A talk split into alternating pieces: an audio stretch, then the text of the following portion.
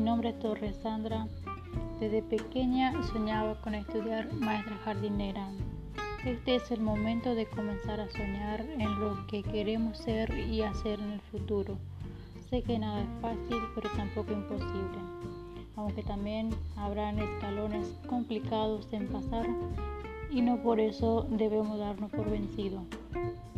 Mi consejo es decirles que no se rindan y seguir superando cada paso.